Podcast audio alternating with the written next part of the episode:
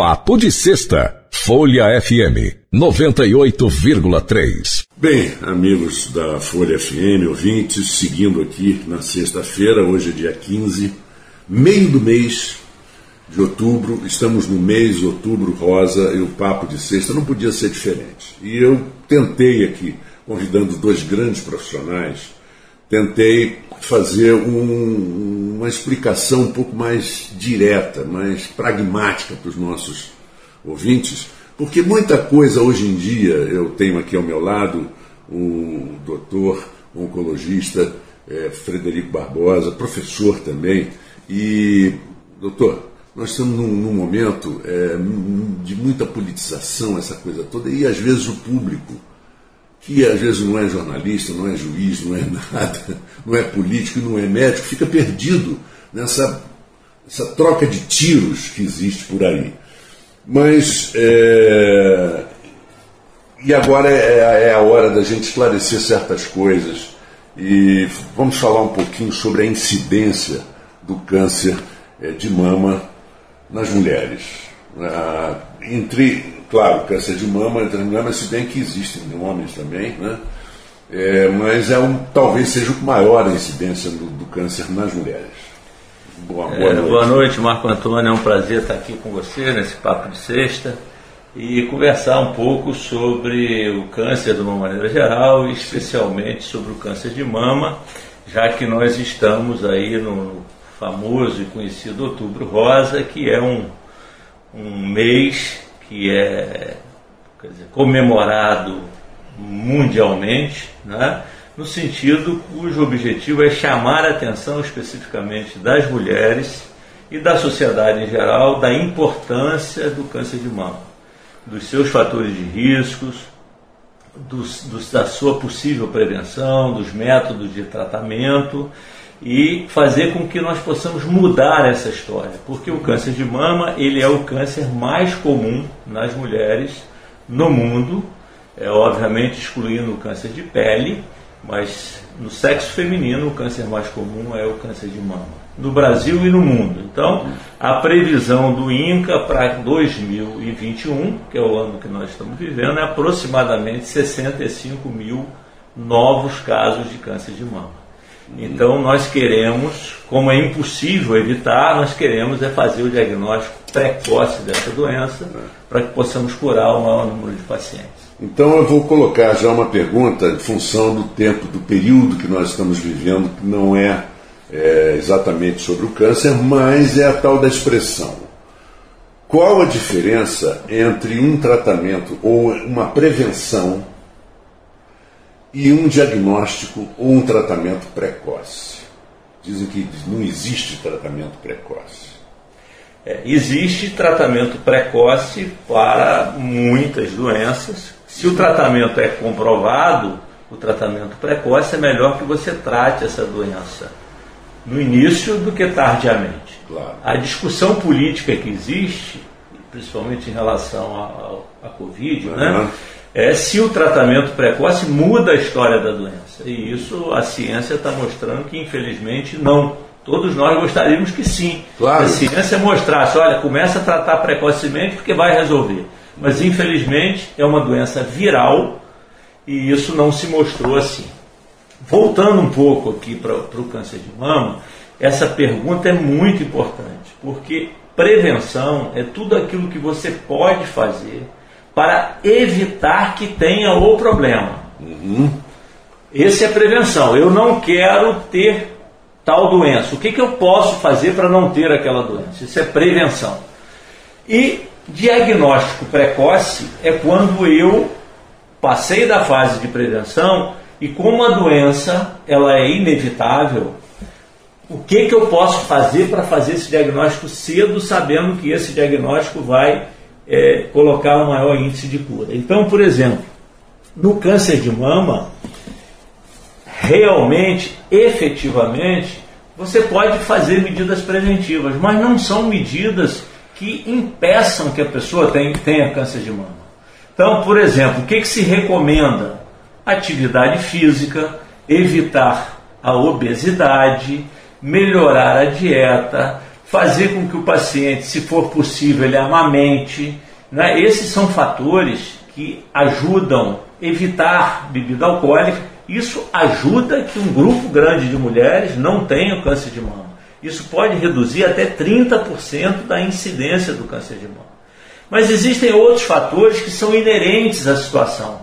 Por exemplo, o fator de risco principal é ser mulher, paciente que tem menstruação precoce e que fica menstruando muito tempo, paciente que não tem gestação, paciente que tem história na família de câncer de mama. Então, isso a mulher não pode mudar isso. Uhum. Ela nasceu assim, biologicamente ela assim. Então não tem medidas muito fortes que você possa fazer para evitar. Isso ajuda um pouco a mudança de hábito, por isso que nós precisamos investir maciçamente no diagnóstico precoce, que é através de exame do médico, exame da própria pessoa e exame de mamografia. Agora, é, o senhor tem notado nesse seu dia a dia de trabalho, praticamente sua vida toda dedicada a isso, uma incidência maior na mulher mais jovem? Sem dúvida. O, o, do ponto de vista estatístico, a incidência ainda é maior após os 50 anos, uhum. né, no mundo inteiro. Mas cada vez mais, em todos os tipos de tumores, a gente tem visto uma população mais jovem. Por que isso? A vida mudou. Uma grande parte, 80% dos, das causas de câncer são ligadas a fatores ambientais.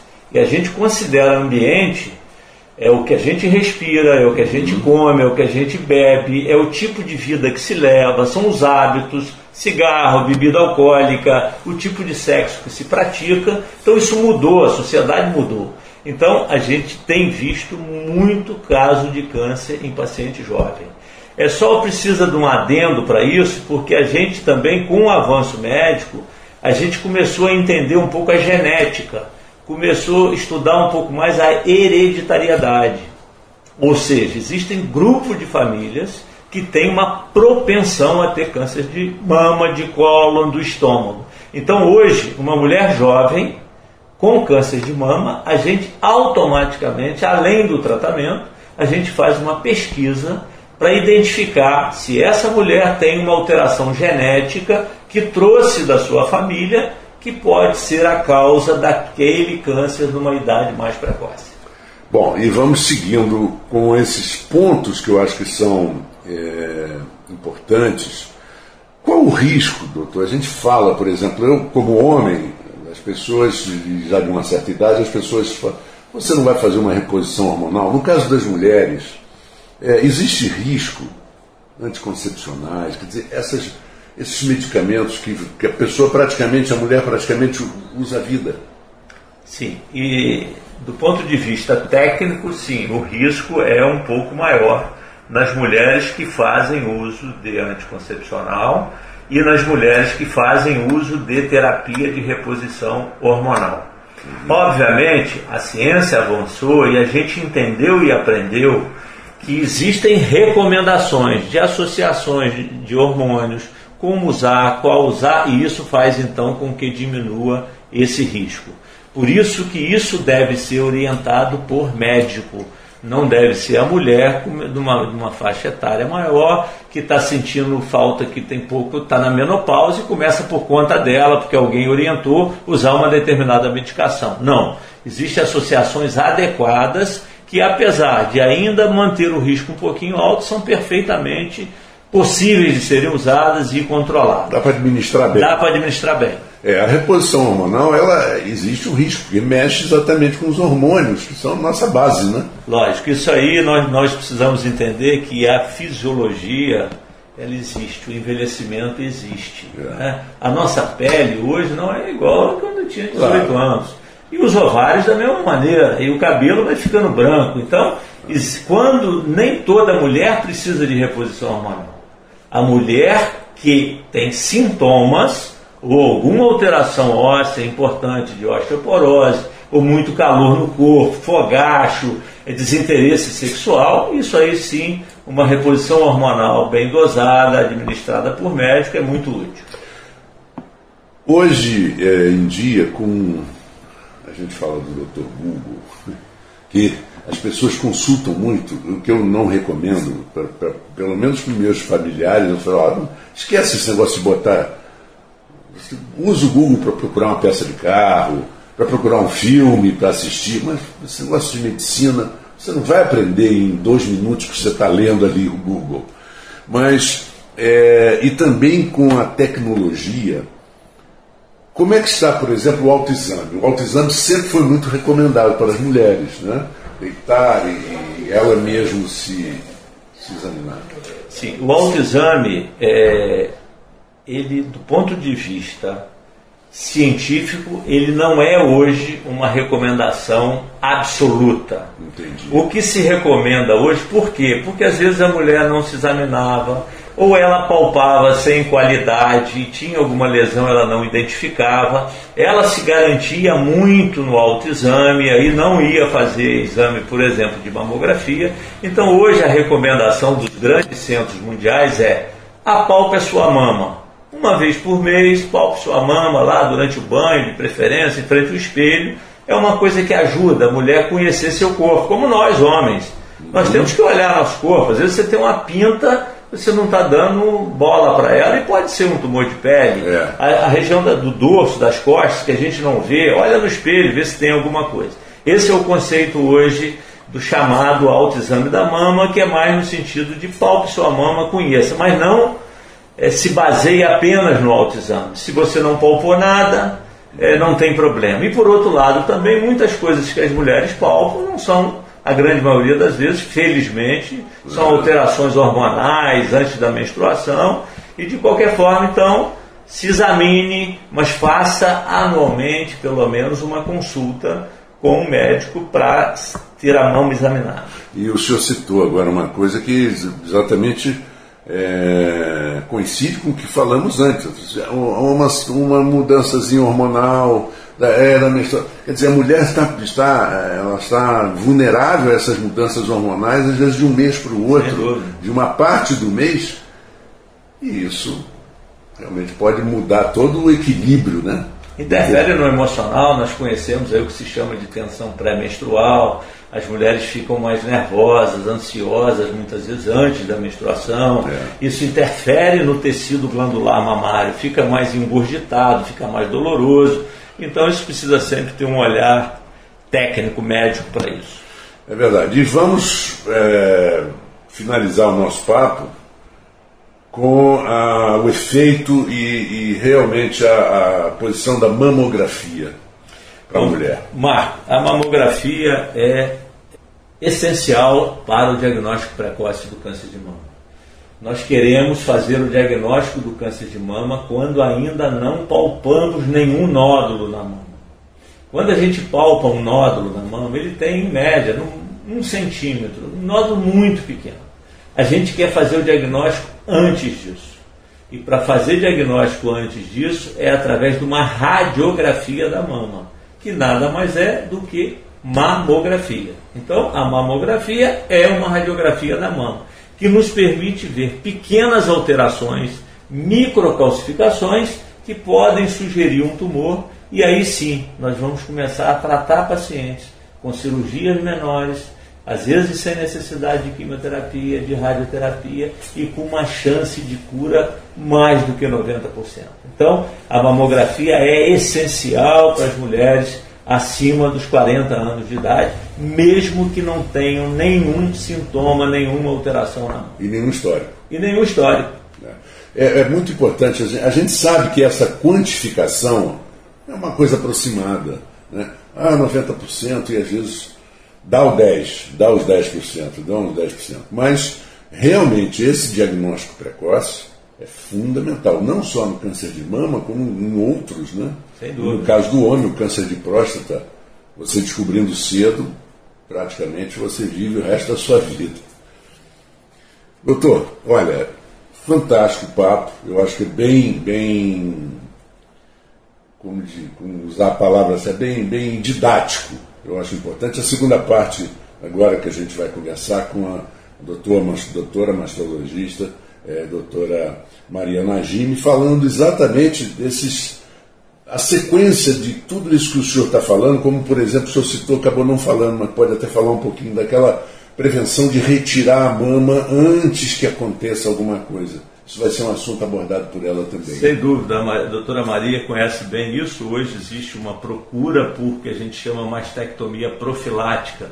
Algumas pacientes que, por terem tido câncer de mama numa mama, querem retirar a outra mama, ou que têm uma doença hereditária genética que predispõe ao câncer de mama, também pode ser uma uma indicação. E eu acho então que a doutora Maria vai esclarecer isso muito bem, com muito detalhe. Olha, eu agradeço demais a sua disponibilidade, o seu horário de trabalho, estar aqui conosco, informando ao nosso público.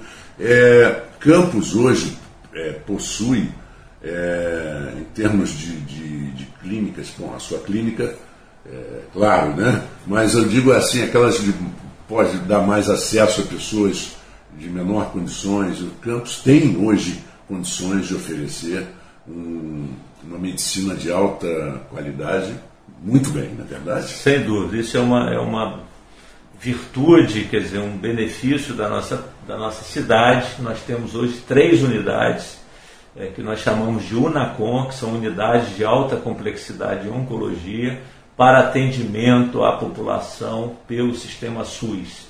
Um atendimento de qualidade, com oncologia, com cirurgia, com radioterapia. Então, felizmente, nós temos um, um suporte adequado para a nossa população que depende do SUS. Bom, muito obrigado é, pela sua disponibilidade, parabéns pelo trabalho e as portas do, do Papo de Sexta estão abertas, até para se falar de outro assunto. Muito obrigado, Márcio. É sempre um prazer conversar com você. Muito obrigado, Papo de Sexta aí. Bom final de semana para todos. Bem, e depois de conversar com o Dr. Frederico Barbosa, eu convido e agradeço muito por ter aceito, diante de, tanta, de tanto trabalho, uma agenda tão difícil, e é, uma pessoa que eu gosto muito, que já esteve aqui no estúdio com a gente, já, já bateu muito papo, que é a doutora Maria Negime, considerada uma das grandes mastologistas da cidade. É, doutora uma, um, boa, boa noite, estar aqui conosco no Papo de Sexta. É, depois de toda essa conversa sobre a incidência, fatores de risco e tudo isso, diagnóstico precoce, a gente bateu nisso aí, é, para começar a nossa conversa, o que, que o diagnóstico precoce que o oncologista faz com, a, com a própria mamografia e outras é, técnicas de hoje em dia, o que, que facilita, por exemplo, a sua vida, o seu trabalho como mastologista? Uma boa noite. Bem, para começar, obrigada pelo convite. É sempre um prazer estar aqui com vocês. Todo outubro bato meu cartão aqui, né, Marco Antônio? A gente está sempre disposto a tirar todas as dúvidas e, e, conversar, bater esse papo aí com vocês sobre a questão do câncer de mama. A, a pergunta que você me fez foi sobre diagnóstico precoce. Assim, quando a gente pega o tumor numa fase inicial, as chances de cura são infinitamente maiores do que quando a gente pega tumores avançados. Um tumor menor que um centímetro, por exemplo, a gente tem 98, 99% de chance de cura com os tratamentos atuais. Então, falar em diagnóstico precoce atualmente é falar em qualidade de tratamento e minimizar o dano do tratamento, que é grande parte das vezes a gente já tem muito avanço em câncer de mama. Então, quando faz o tratamento, a paciente geralmente fica curada. Agora, quando a gente pega no começo, as coisas ficam menos penosas, digamos assim. É, é por, até porque ah, o tratamento pós-operatório, é, a parte de quimioterapia, radioterapia, são sempre muito incômodas e dolorosas, não é verdade? O tratamento de câncer de mama ele é multidisciplinar. Antigamente fazia-se a cirurgia e como não se tinha nada à mão, era a única alternativa que se tinha. Hoje em dia a cirurgia tem um papel muito importante no tratamento, ou ela é feita antes do tratamento sistêmico, né, a quimioterapia, ou ela é feita após o tratamento sistêmico, é, e a gente tem indicações né, para cada uma delas, mas o tratamento é multidisciplinar. A gente tem a parte da quimioterapia, hormonioterapia, terapia-alvo hoje em dia, que são drogas novas, que são para tumores específicos, né, subtipos específicos. É, as coisas avançaram muito, mas uma equipe multidisciplinar é extremamente importante para que o tratamento ocorra da melhor forma possível. É sempre é, comum ouvirmos algumas é, perguntas, por exemplo, de pessoas leigas. É, a alimentação importa, uma vida equilibrada importa, é, o estresse atrapalha, é, como, a parte psicológica é muito importante. Você que lida com a paciente num momento que pode ser até traumático, de, de, que a gente sabe muito bem que uma, uma mastectomia, por exemplo, é muito traumático. Né? Mas hoje já existem tantas uh, maneiras de você contornar esse, esse, trauma. Queria que você falasse um pouquinho sobre isso. É, a questão de fazer a cirurgia, atualmente, o que a gente preconiza é sempre tentar conservar a mama. Então, a gente tem que analisar caso a caso, individualizar os pacientes, né? Eu não tenho como fazer o tratamento é, igual, né? A gente tem que sempre individualizar cada caso. Mas atualmente a gente tem diversas alternativas para reconstrução, inclusive imediata, das, das mamas, quando tem a necessidade extrema de ser feita a mastectomia. E como a questão profilática, né, em alguns tem que ser analisado caso a caso. Tem alguns casos que a gente realmente não tem como fugir da mastectomia. E isso, obviamente, traz um, um, uma perda, né? A questão da autoimagem fica é, prejudicada em alguns casos, e quando a gente consegue pelo menos minimizar o dano com a reconstrução, a paciente consegue seguir o restante do tratamento de uma maneira muito menos complicada para ela, porque paciente está sem a mama e ter que fazer um monte de tratamento que ela já perde os cabelos, grande parte das vezes, ou não, né, se a touca gelada funciona, mas é, é sempre um, um, processo muito doloroso. Então, se a gente puder amenizar um pouco em todos os processos, é melhor. É, você, na, no seu dia a dia, na sua experiência, você tem notado é, que a mulher é, está tendo câncer de mama um pouco mais jovem do que antigamente? Está é interessante, é. é. muito interessante isso, Marco Antônio, porque a gente tem inclusive estudos brasileiros, conduzidos por brasileiros, que descrevem que na nossa sociedade, aqui no Brasil, a gente tem um número muito maior em relação aos outros países de cânceres em idade precoce. É menor que 50 anos, menor que 40 anos. Então, assim, os estudos, ah, os dados ainda são preliminares, mas a gente consegue identificar que aqui a gente foge um pouco do padrão do restante do mundo. E não tem uma questão genética é, estabelecida, mas não só a questão genética também. É, mesmo as pacientes sem caso nenhum na família, a gente tem visto aumentar o diagnóstico de pacientes com câncer de mama em idades precoces, sim. Isso é fato. E, e quanto a, a, essa cirurgia que acabou sendo é, famosa por conta de uma atriz que fez um, é, retirou a mama para evitar talvez no futuro um câncer de mama. A cirurgia profilática, é, é, importante frisar isso, principalmente no programa como o seu, que tem uma audiência muito grande, é, a cirurgia profilática, que é retirada das mamas e a reconstrução imediata com implantes, ela tem, é, ela tem uma população muito bem definida. Não se deve fazer essa cirurgia em pacientes que não vão ter um benefício claro de uma cirurgia desse porte. É uma cirurgia grande, ela tem suas complicações, ela tem suas sequelas, né? Porque você disfuncionaliza um membro e você tem que ter um benefício muito grande para a paciente, para você estar tá colocando isso como alternativa para ela.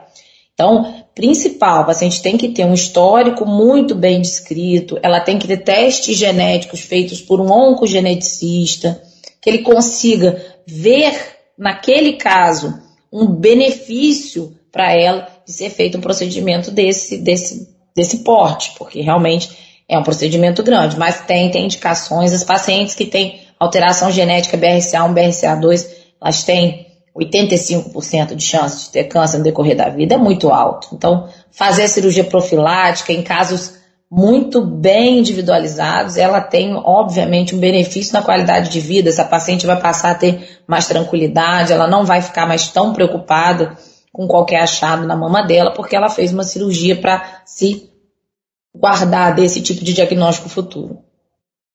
E você é, acredita que esse tipo de cirurgia está é, aumentando a procura, faz com que as pessoas busquem essa, essa pesquisa?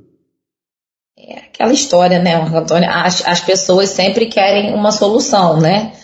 É, tem algumas pacientes que chegam muito assustadas com o diagnóstico, né? Quando a paciente tem câncer, a gente tem que ponderar, porque às vezes ela realmente vai ter benefício em fazer uma cirurgia mais completa e, e evitar, por exemplo, uma radioterapia em alguns casos. Mas a gente tem que sempre individualizar e tentar discutir muito com a paciente o custo-benefício daquilo. Uma paciente, por exemplo, que ela tem um carcinoma in situ extenso na mama, que eu vou ter que fazer uma cirurgia grande de um lado, se ela faz o teste genético, vem alguma outra coisa ou alguma suspeita, a gente tem como deixar documentado que ela vai ter o benefício, eu acho interessante fazer a cirurgia completa assim. A procura aumenta, porque, obviamente, as pessoas comentam, e isso foi muito vinculado na mídia durante um bom tempo, ainda é. E outubro sempre tem essa, essa questão das pacientes estarem sempre um pouco mais assustadas, né, com qualquer achado. Mas sim, eu acho que isso aí acontece sim. As pacientes têm procurado sim, mas eu procuro sempre acalmar, né, os ânimos, porque às vezes a cirurgia não vai ser o melhor caminho. Interessante que o, o outubro rosa começou de forma é, singela, mas foi um desses movimentos mais importantes que, que aconteceu nos últimos tempos. Porque realmente essa conscientização é, é fundamental. E nós vemos nessa, nesse momento, doutora, é, algumas clínicas é, participando com, com ótimos descontos, incentivando as pessoas que, que, que precisem procurar. E Campos tem uma, um, um trabalho de de SUS, até de hospitais mais é, como me parece a Casa de Saúde, a Casa Santa Casa, Álvaro Alvim e Beneficência Portuguesa, seria isso? É, a gente tem uma rede de SUS muito complexa, com alguns hospitais contratualizados, Álvaro Alvim, é, tem a, o BEDA também, que faz parte do sistema SUS, da parte de oncologia, qual faço parte e realmente a gente tem bastante demanda. E o SUS ele se programa nessa fase de outubro para, obviamente, tentar suprir né, as demandas, porque a demanda aumenta muito nessa, nesse mês. É, a gente sabe que prevenir uma doença é, é algo muito difícil. Você pode tentar minimizar as suas chances de ter com uma boa alimentação, com uma vida saudável, mas o que você recomenda é, mais especificamente para mulheres, idade e o que deve ser feito para evitar chegar, ou pelo menos para proporcionar um diagnóstico precoce. É interessante, Marcos que as coisas que previnem o câncer de mama esporádico, né, que é esse câncer que ele acontece no decorrer da vida e que não tem a carga genética, ele está muito associado a hábitos de vida saudáveis, inclusive que também estão associados à questão cardiovascular. Então é importante a gente ter algumas coisas que mostram realmente essa interseção. Então, se alimentar bem, praticar atividade física, controle de peso, todas essas, essas é, tudo que a gente já sabe, né, no final das contas, é, isso faz bem e evitar excesso de álcool. Então, a gente tem documentado que as coisas que previnem o aparecimento do câncer de mama, assim como previnem também o aparecimento de doenças cardiovasculares. Então, é interessante que para câncer de mama não tem nada definitivo. O paciente pode ter uma vida super saudável, ter câncer de mama, como ter uma vida totalmente desregrada e não ter. A gente não tem nada definitivo. A única coisa que a gente consegue documentar a idade melhor para o paciente é tentar descobrir qualquer coisa numa fase precoce. Por isso que a gente bate tanto na tecla quanto antes melhor, que é o lema da Sociedade Brasileira de Mastologia nesse ano e que a mamografia de forma anual, a partir dos 40, é o que a gente tem para oferecer, porque como prevenção a gente não tem tanta coisa. A gente tem o que a gente já sabe, que é hábitos de vida saudáveis, evitar é, uso de hormônios sem acompanhamento restrito do, do médico, entre outras coisas.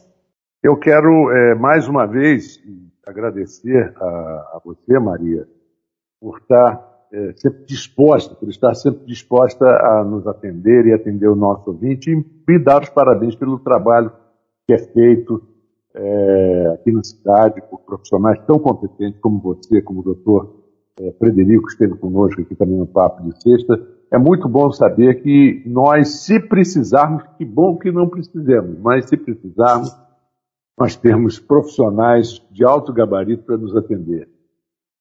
Eu que agradeço o convite, Marco Antônio, é sempre um prazer estar aqui com você e um grande abraço aí para a audiência, para você e estou à disposição que vocês precisarem para poder tirar dúvida. É sempre importante, outubro é o mês de conscientização e que as pessoas que estão ouvindo sejam replicadores desse conhecimento, que possam estar transmitindo qualquer coisa que, que conseguiram absorver dessa conversa nossa para as pessoas próximas. Com certeza. E não, logo no início da semana nós teremos essa nossa conversa doutor Frederico, com você. Nós teremos essa conversa no podcast, no nosso podcast aqui da, da Folha FM. E aí a gente pode replicar, mandar para todos os amigos e sempre pedindo que as pessoas, um, num caso desse, né, que é tão importante esse serviço, essa atenção, essa preocupação de um com o outro, de uma amiga com um amigo, com a mãe, com o filho. E eu desejo a você um grande final de semana, um, uma tranquilidade e mais uma grande semana de trabalho. Grande abraço. Abraço para todos e para você, ouvinte da Folha FM, um bom final de semana e até a próxima sexta-feira. Papo de Sexta, Folha FM 98,3.